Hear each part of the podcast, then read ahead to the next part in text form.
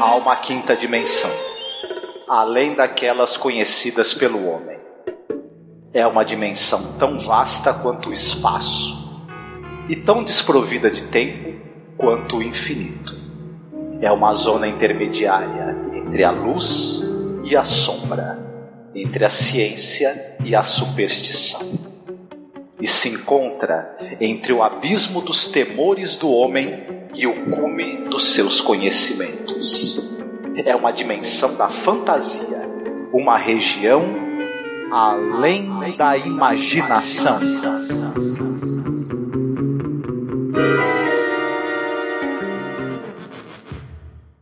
Hibbert Horton Morgan Levy. Killed in action Luzon PI 13 January 1945. So? So you want to know what's gotten into me, Phil? I wrote those names down yesterday. I wrote them down before we went up. Why did you write down the names, Fitz? Oh, we had a weapons check, and I, I looked into their faces. And those four men. And when I got to those four, there was something special, a, a light or something. That I can't describe it to you. There isn't any description. But I looked into their faces and I knew.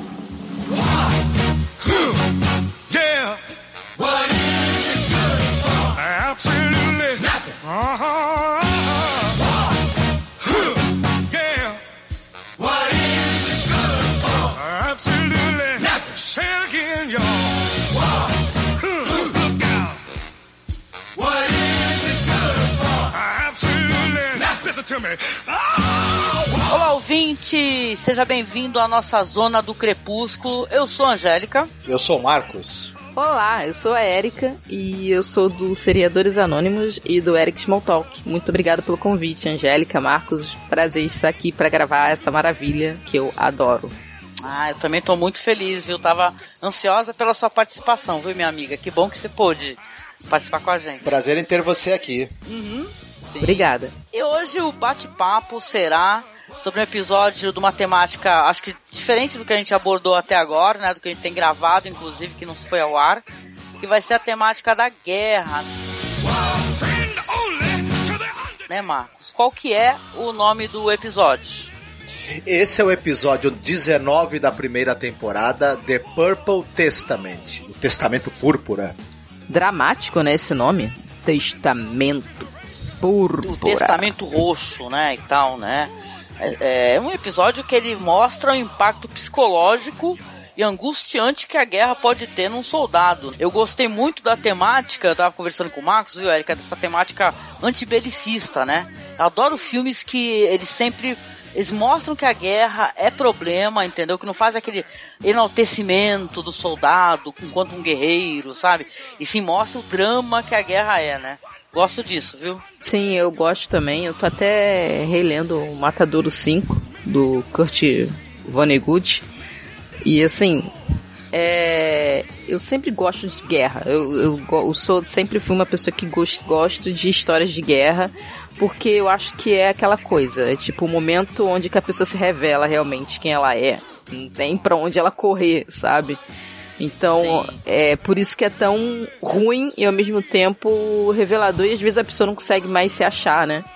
Depois de, de descobrir quem ela é realmente e o, como as pessoas são realmente. Então eu sempre fico muito atraída por esses temas de guerra. E esses primeiros episódios, assim, do Twilight Zone, como são pequenininhos, é, às vezes parece que não tem uma, uma coisa assim, ai meu Deus, não tem um, um plot twist tão grande em alguns. Esse é um desses que é meio desprezado, assim, por, não- por ser meio direto ao ponto. E, e eu gosto disso também porque esse episódio é muito corajoso. Porque são poucos episódios que falam diretamente que a guerra é uma bosta. Porque naquela época era, não podia se falar isso, né? Isso, eu acho o Rod Serling muito corajoso também, concordo contigo. É uma série que é pra família toda, é uma série que a família inteira sentava pra assistir. Não é de nicho, né? Ou seja, olha a coragem do homem. Como é que o personagem fala? Essa porcaria de guerra, né? O negócio, essa guerra fedorenta, né?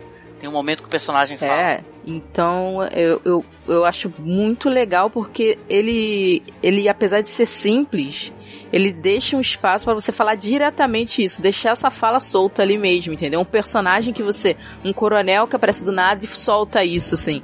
E aí você fica assim, poxa, é por causa da história do cara e tal, mas não, sabe? Uhum. Quem tá por dentro tá sabendo que ele tá falando da guerra como um todo, né? Sim. Como um todo, como diria o poeta. Não é a situação do cara, até porque aquele cara não sabe da situação do cara, então ele deixa isso claro. Só não percebe quem não vê. Exatamente. Eu acho esse episódio bem interessante também. Quando eu assisti, eu fiquei impactado por conta de histórias de guerra também sempre mexem comigo, né?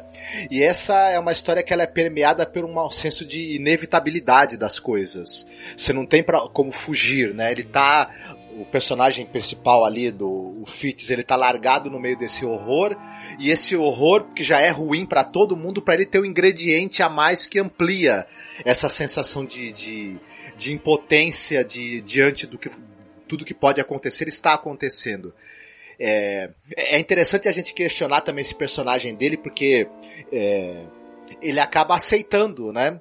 Ele tá diante de um fato fantástico que traz implicações devido ao fato de que ele tá envolvido em batalhas onde tá morrendo muita gente e ele meio que também aceita isso como mais uma fatalidade, né? Que que toda esse, esse- essa história traz. Para mim esse, esse, esse é, episódio ele tem uma, uma um subtexto antibelicista muito forte. Apesar de, de ser uma, uma história mais simples e uma história que não tem muito de inventar a roda. Ela vai fluindo naturalmente para o que o desfecho que a gente já imagina que ela vai ter. Isso pra mim aumenta ainda a sensação de, de inevitabilidade de impossibilidade de você lutar contra aquilo que esse episódio traz. Sim, concordo contigo. E no hall das curiosidades aqui sobre o episódio, a escalação foi feita ali pro Jim Stockwell, acabou não ficando ali com outro ator, né, que aliás é um ator muito legal, que é o William Reynolds, né, que faz o personagem principal da história, vamos colocar assim, né, o cara que que vê a, a- essas luzes, né, no rosto das pessoas. Eu achei muito interessante porque ele me lembra muito William Shatner. E eu Ah. ficava o tempo todo assim, quando ele fazia aquelas caras, esse episódio é muito Star Trek, as luzes assim na cara das pessoas. E o olhar que ele lança assim, tão, tão impactado, sabe? Eu falava assim, nossa, cara, esse cara podia ter sido Capitão Kirk. ele é muito, muito parecido com a atuação do William Shatner. É. Eu adorei, assim, vocês estão loucos, sabe? Tipo, Muito bom, né? é muito bom, é muito bom. Muito, muito bom, cara. E, não, e tem uma curiosidade também aí na questão assim de do lançamento do episódio, né? Que o episódio ele foi ao ar em 12 de fevereiro de 1960, né, na CBS. É, esse ator aí, o William Reynolds, ele tava fazendo piloto numa outra série e calhou de ele sofrer um acidente, né, de, de avião. Mesmo, o avião caiu, saca? Era uma série da MGM, lá no Caribe. E o avião caiu e tava lá o, diretor, né, da, dessa série, o Richard. Bear, e o astro William Reynolds aí. E, cara, é, eles tiveram que nadar, né, com, com perna quebrada e o caramba. Não chegou a ser aquela fatalidade que o The Twilight Zone tem uma fatalidade terrível. né? É, do filme. Eu acho que é anos 80, né, Erika, né? É, foi, foi o filme, né? O filme, Foi o o filme, de três, de três contos, né? Que foi acho que no 80, final, o início de 90, do helicóptero que caiu. Também no episódio de guerra, o helicóptero cai. é, sem querer, não era previsto pro helicóptero cair, acho que aconteceu alguma coisa. Uma E aí um ator principal do episódio, isso, o ator principal do episódio morre com duas crianças vietnamitas Nossa, e ele, assim, terrível, é a terrível. cena, tem, tem isso gravado e tem um monte de gente Nossa. louca que vê. Tem isso no YouTube, Eu não vi, cara. mas- Eu acho tão mórbido, tão terrível que eu não tenho Sim. coragem Até de... porque eles foram cortados pela hélice do avião, entendeu? É, horrível. Pela hélice do helicóptero, né? Então, tipo, É... sem condição. Terrível, não. E nesse caso aí, claro que não houve a, a fatalidade mesmo, né? da- de morrer alguém. Penso eu, que eu tenho lido na internet. Mas o pessoal da CBS ficou na dúvida de colocar o episódio no ar. Por quê? Porque Eu não sabia se o cara ia estar vivo, né? isso, familiares, causa uma comoção isso daí, né? Mas acabou que o episódio foi ao ar, né? Do mesmo jeito, né? Sei que tem citações erradas de, de Shakespeare aí também. Eu fiquei também pensando nisso, tipo, que que que é? Eu fiquei um tempão pensando nesse final, tipo, Ricardo III tem isso? É, na verdade é do Ricardo II, né? Acontece, acontece. Deu, ele, ele trocou os Ricardos. Outra curiosidade também é que essa ideia foi reaproveitada depois no Além da Imaginação dos anos 2000. Tem um episódio chamado Into the Light, em que uma professora de ensino médio é que consegue ver no rosto das pessoas que vão morrer esse brilho, né? Nossa. E ela tem medo de ver isso no rosto dos próprios alunos. E ela, claro, né, óbvio, vai acabar vendo, né?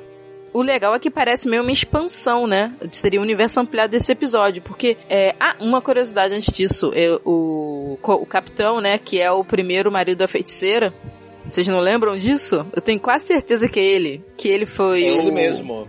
O primeiro marido da feiticeira que saiu porque teve um problema de coluna e começou a ficar com problema de drogas. De droga não, né? Vício em remédios, igual o Chandler de Friends. E ele acabou tendo que sair e dar a vaga para outro cara.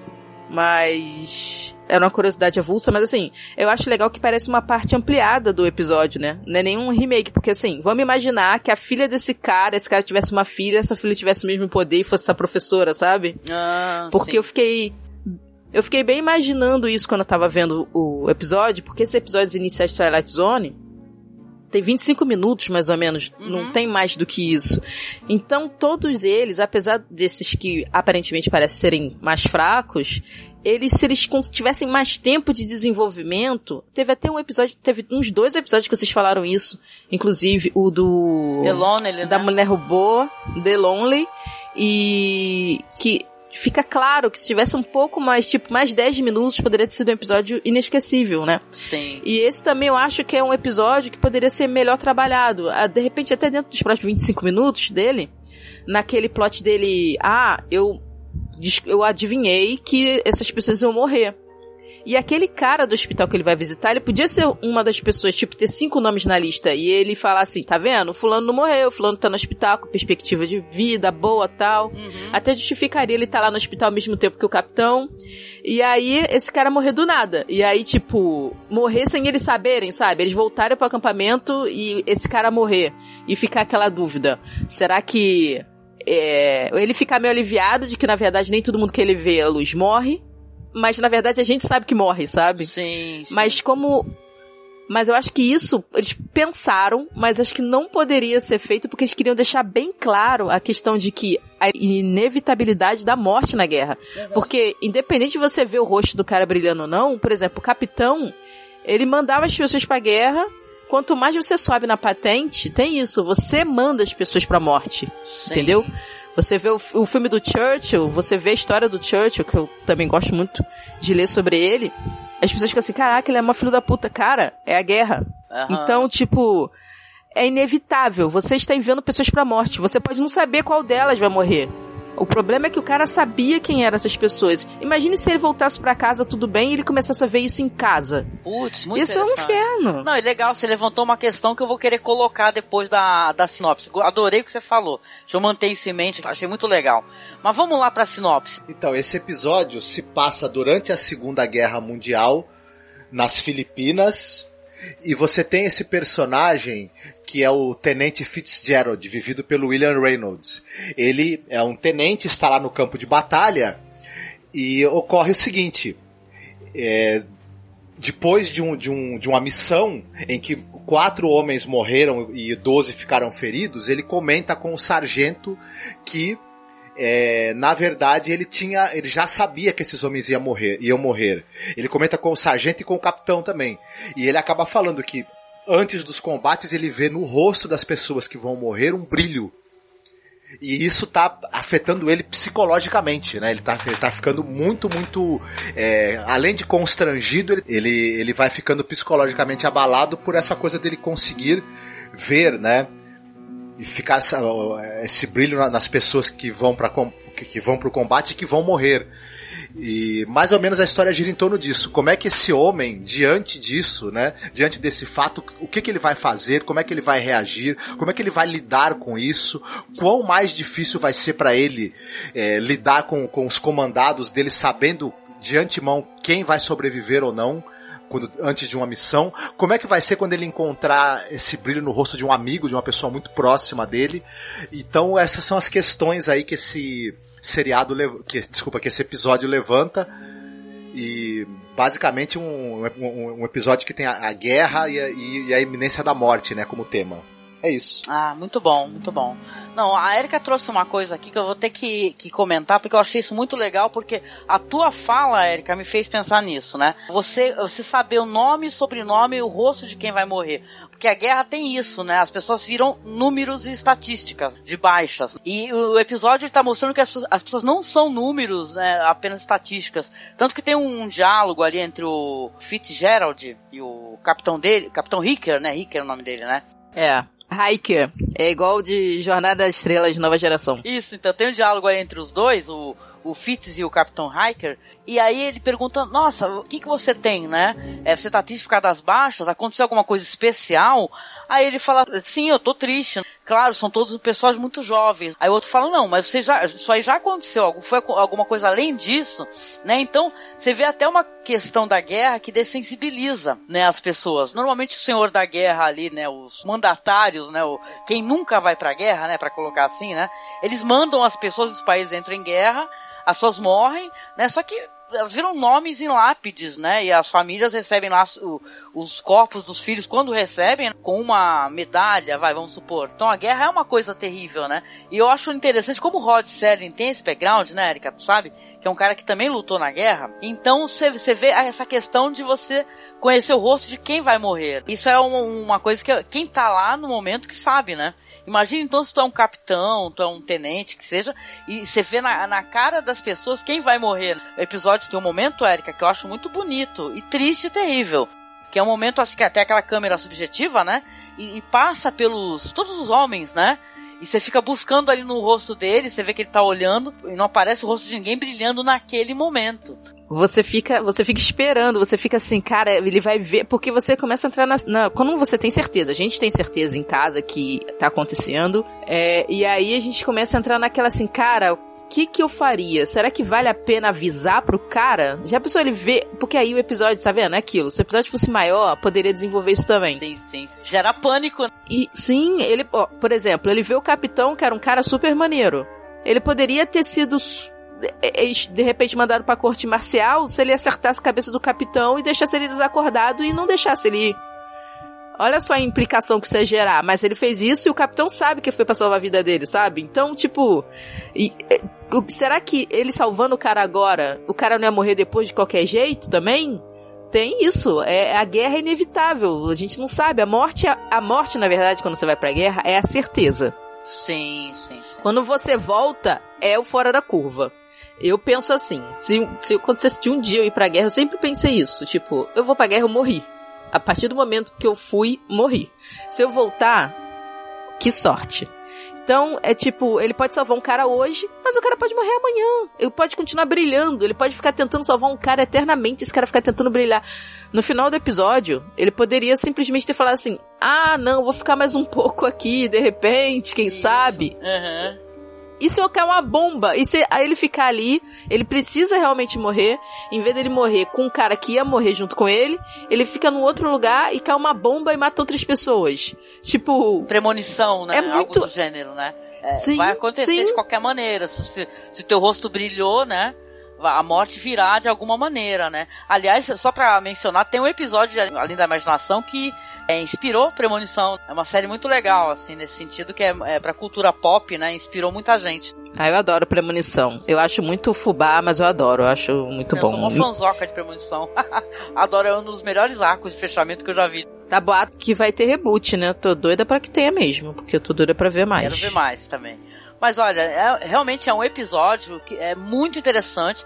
Leva corajosamente essa questão de que a guerra é, é, isso, são homens desesperados. No momento que ele puxa as fotos do o, o amigo dele, né, que ele prevê a morte dele, é uma coisa tristíssima, né? Porque ele, apesar de não acreditar, ou tipo assim, ou ele, né, ele começar, né, talvez ele naquele, naquele momento ele começasse a acreditar, ele fala, olha, eu vou deixar tudo aqui, as fotos do, do, dos meus filhos, da minha mulher, meu anel de casamento, porque às vezes os corpos não são recuperados, né? nem o anel, você não consegue nada de volta do, do doente, né? E a gente não fica sabendo se o corpo dele foi recuperado, a gente, a gente só vê a placa, né? Isso. Então, tipo, pode ter só, ele só pode ter conseguido pegar a placa e não ter conseguido pegar o corpo, a gente não sabe muito bem o que aconteceu. Ele fez aquela, né? Eu não acredito, eu não acredito, mas vai que, né? É. Eu vou deixar aqui. E é fogo porque, tipo, ele é o capitão também. Ele não pode, tipo, dar o exemplo, tipo, o cara avisar ele. Eu acho que ele fica mais com raiva do cara, do cara ter avisado a ele, do que, tipo assim, e morrer. Porque ele, não sabendo, tava ok, sabe? Faz parte. Mas ele saber, ele deve ter pensado ali no momento aquelas fotos todas, quando o cara fala, pô, ele tinha sete anos de casado e tinha dois filhos. Tipo, ele deve ter pensado, será que eu fico? Mas eu sou o capitão, eu tenho que estar lá, sabe? Sim, sim. Ele- então é, foi um ato de coragem também do cara, tipo assim, eu não posso me acovardar. Se o brilho vai pra todo mundo, tem que brilhar pra mim também, infelizmente. É. Então, É um episódio que ninguém quer brilhar, né? Que a gente sempre fala, brilha aí, né? Não sei o quê. Ninguém quer brilhar, que todo mundo quer Não. ficar apagadinho. Que piada horrível. Que interessante é os diálogos, a atuação. A gente falou muito aí do, do protagonista, né? Do desse outro aí que é da feiticeira, né? Que é o Dick York. o Raika, o capitão. É, mas caramba, eu acho que tá todo mundo muito bem, cara, sabe? Até quem fazia ponta. Tem o, esse Barney Phillips aí, que é o, um cara, o cara que acho que aparece no final conversando com ele, né? E tal, ele tá muito bem também. Sim, que o cara fala, vai levar quatro horas de viagem. Aí ele, eu acho que não. Como esse é um projeto que tem spoiler, já dá pra perceber o que, que vai acontecer com o protagonista, né, do episódio. Que ele vai ser é, realocado, parece, pra um outro local, ele foi chamado a, a É, comparecer, não, né? é por causa da ação, a ação do capitão lá no meio do filme, que vai conversar com outro capitão sobre assim, pô, ele é meu amigo e tal, eu queria que vocês vissem que ele tá com algum problema. Uhum. E aí, no final, esse coronel, esse capitão médico aparece de novo e fala assim, você vai pra divisão, você vai ganhar folga. Sim. Você vai ficar três semanas fora pra ser estudado, pra poder receber tratamento e ver o que que tá acontecendo com você. E aí ele tá, aceita, e ele acha felizão, vou ficar fora da linha de combate, mas Nossa, e aquela cena né, que ele é logo no final, quando ele se olha no espelho e ele vê a si mesmo, a gente já espera isso acontecer e depois o espelho se parte. né? E ele tá tipo juntando as coisas e ele depois ele vai largar tudo, né? Ele fala, ah, que adianta eu estar levando essas coisas aqui? Ele larga as coisas pra trás e o, e o cara que vai entrar no jeep com ele, né? Tá falando, ó, toma cuidado porque a gente teve relatório de minas nessa região e tal, algumas minas detonando. E, cara, é- é- esse episódio tem uma coisa de tétrica, né? Porque ele sabe o que vai acontecer com ele mesmo. Ele olha pra cara do motorista todo contente, e aí, vamos lá, não sei o que, né? O que, que foi e tal. E a cara do cara também brilhando, né? Então você fala, nossa, é, é- é- tem uma coisa de, de sinistro. Olha, eu vou te falar, o fechamento dele é pra reflexão mesmo. É que nem tu falou, Érica, se eles tivessem tempo pra desenvolver, capaz de dar um puta num filme. Ainda por cima, é nem um, até aumentaria mais a metragem, de repente um roteiro baseado nisso.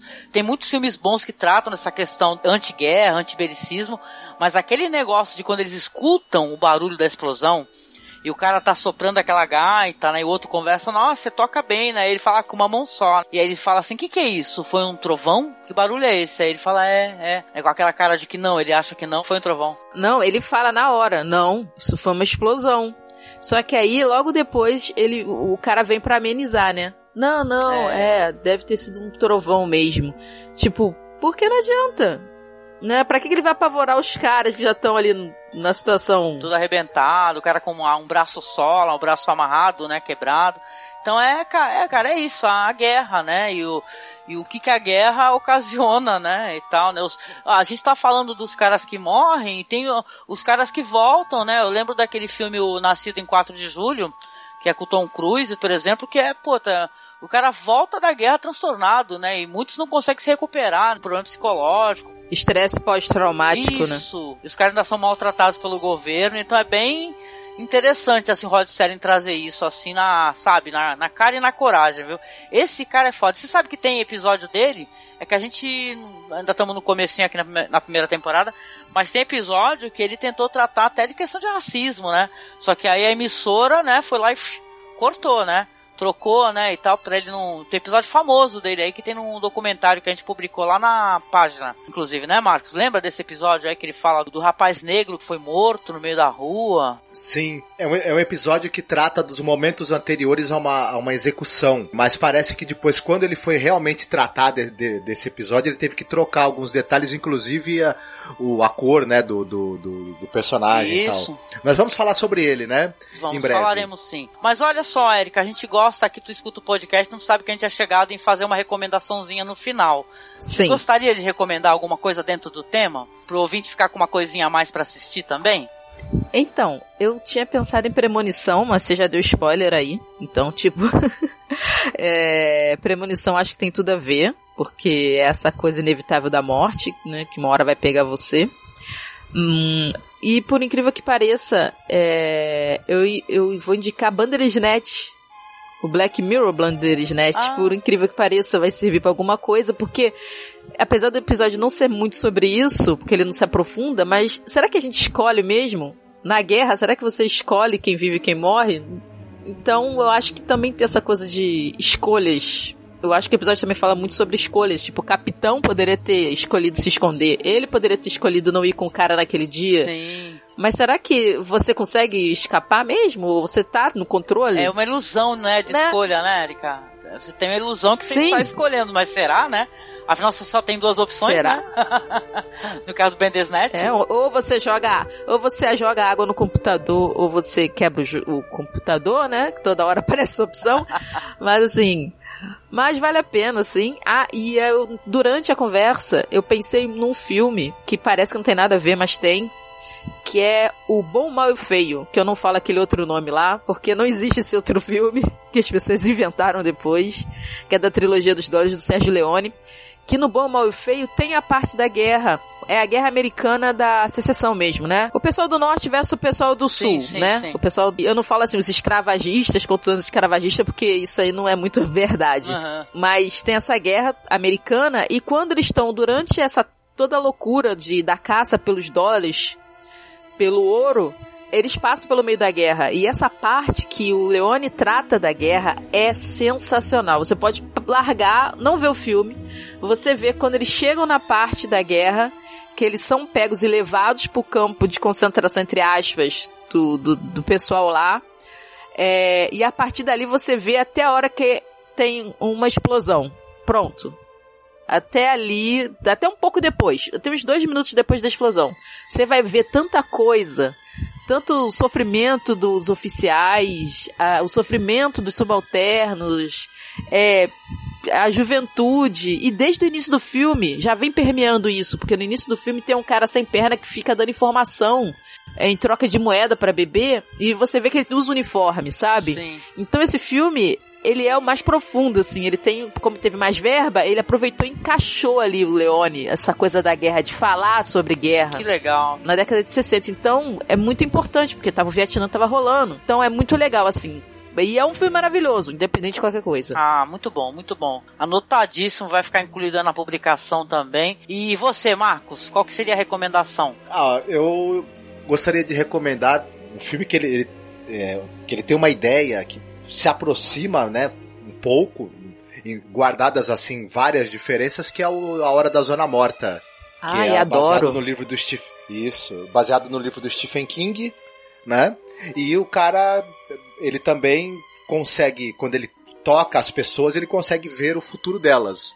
Isso vai gerar pra ele, claro, muitos e muitos, muitos problemas e complicações. Ele, ele, ele desenvolve essa habilidade depois que ele retorna de um, de um coma, de um estado comatoso. E aí, enfim, isso vai desencadear uma série de eventos. Eu achei que, que me, me veio à cabeça depois, quando eu, quando eu tava vendo o episódio, esse negócio dele poder ver quem vai morrer ou não, olhando para a face das pessoas, me lembrou o personagem do, da Zona Morta lá, o Johnny Smith. Nesse caso, o poder dele é mais legal, né? Porque, na verdade, ele é meio vampira, né? Ele toca nas pessoas e ele consegue ver o que vai acontecer com elas. E aí ele consegue meio que dar uma ajeitada, mas ele também tem a desvantagem de não saber se a pessoa vai morrer ou não. Sim, sim. É, ele sabe qual o destino que vai acontecer, o destino que tá programado ali, mas a partir do momento que ele começa a agir, ele já não tem mais certeza do que vai acontecer.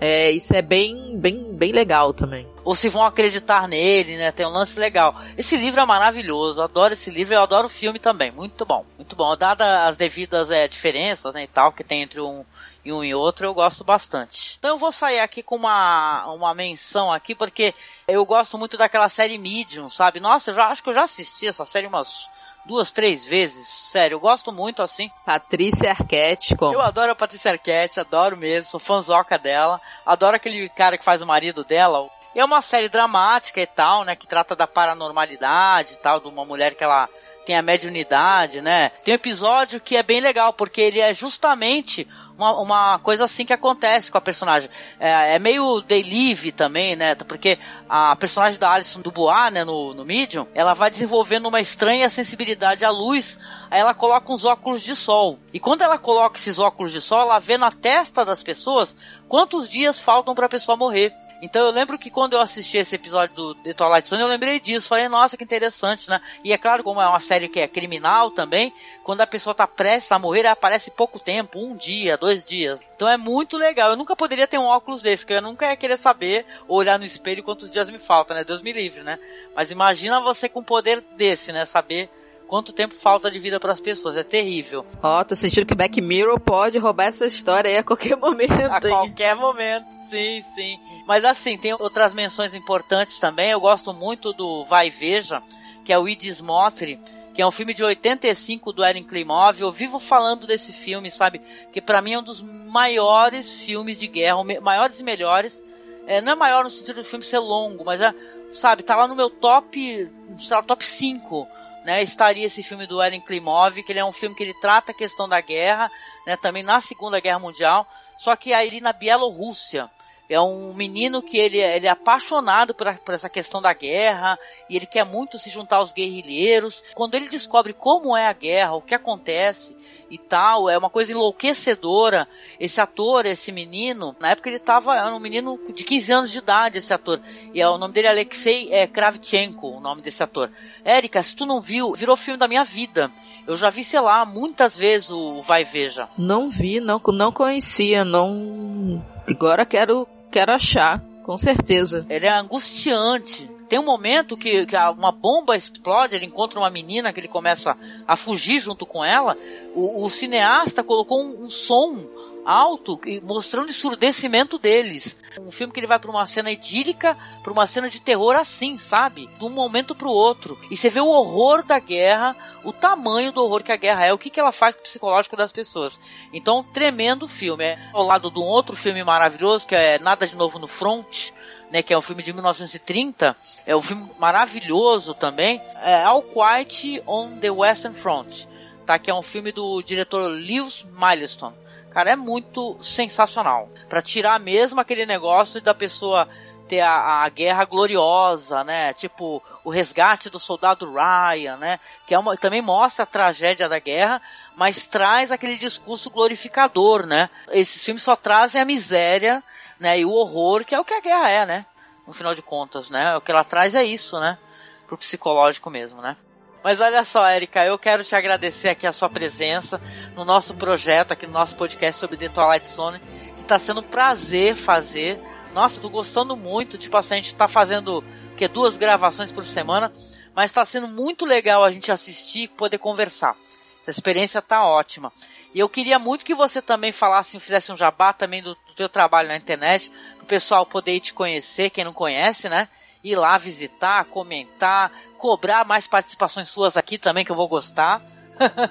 tá bom, obrigada pelo convite de novo, Marcos, Angélica. E assim, quem quiser me achar, eu tô no Twitter, arroba bin, né? Sendo B-E-I-N-G, underline Erika com K. E no Instagram tudo junto, Binérica, tudo junto, que eu roubei da série, eu nem gosto da série, olha, absurdo. Mas é, podem falar comigo por lá e eu tô no seriadores.com.br, tem vários podcasts misturados lá e em alguns eu estou, outros estão o outro pessoal. Mas eu também tenho meu projeto solo de duas pessoas, que é o Eric Smalltalk, que voltou depois do hiato gigante de quase dois anos. Nossa, é verdade porque eu fui fazer IGTV, né, assim, porque eu fiquei com preguiça de ficar editando. Então, é, mas agora voltou o podcast, já voltou com o podcast de uma hora e quarenta sobre o ódio que você semeia, o livro, o filme. Quem quiser pode Opa. dar um pulo lá e ouvir. Legal. Então, estejam convidados. Obrigada. Eu agradeço, minha amiga. Espero que você volte para falar com a gente aqui, né, de, de mais episódios também, tá? Sabe que tá convidado, já tá pré-convidada tá bom? Com certeza, quero muito. Eu adoro o Twilight Zone e eu tô muito animada com o remake. Eu tô muito, muito, muito animada. Uh, eu também, eu também. Jordan Peele, Jordan Peele. melhor pessoa possível para fazer isso. Muito bom, muito bom. E chegamos ao final, né, Marcos, de mais um podcast aqui na nossa nossa zona do crepúsculo. Você quer deixar um recadinho no final antes da gente dar tchau? Ah, sim, se você vira um brilho no rosto de alguém que que vai, que vai para uma batalha, né, tenta segurar a onda um pouco, né, e não fale para ele, pelo jeito, né? Ai, que horror. Mas, gente, cuidado, carnaval, vocês vão ver muita gente com brilho no rosto, mas é só purpurina, tá? Não é nada demais, calma, não desespera. Tá? Ainda mais que o pessoal vai estar tá meio bêbado, aí vai começar a achar que a pessoa vai morrer, vai ficar louca. Calma, não é nada, é só glitter e purpurina. Tá bom? Ai, muito bom. Então, beijo, gente. Até o próximo podcast. Fiquem bem, se cuidem. Tchau.